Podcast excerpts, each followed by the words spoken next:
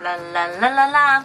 Guys, this is Maggie's English. Welcome, join us. 我们今天讲的话题呢是跟冬至有关的哈。冬至用英文怎么讲？另外我们在冬至的时候要吃的一些美食用英文怎么说呢？Let's check it out.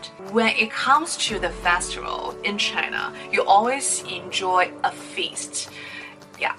Yeah. 当提到节日的时候，在中国就意味着要吃大餐。Usually you have this big meal with your families. The food that people eat during the winter solstice is kind of different between the north and the south China. Yeah.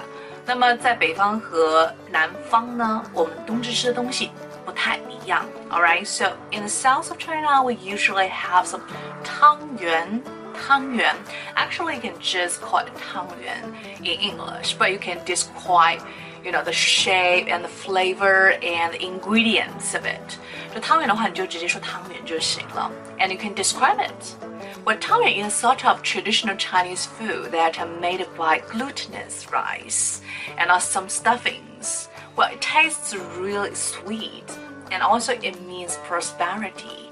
呀，那么汤圆是由糯米制成的，而且非常甜，还象征非常好的一个寓意，表示财富繁荣哈。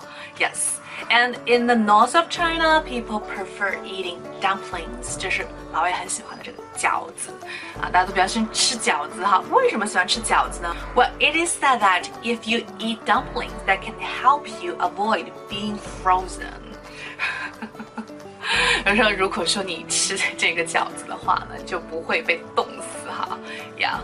Well, that's pretty much for today, and I hope you can watch again and again. 可以再次的复习一下，为什么呢？因为很多我们讲到的东西，可以再自己练习一下会更棒。You have to speak out. 你必须要说出来。Well，那么今天给大家留的一个作业呢，就是有关于繁荣啊，财富这个词， 名词。怎么说？You can tell me on my WeChat，我的微信是三三幺五幺五八零。Don't forget to subscribe，记得要订阅我哦。Bye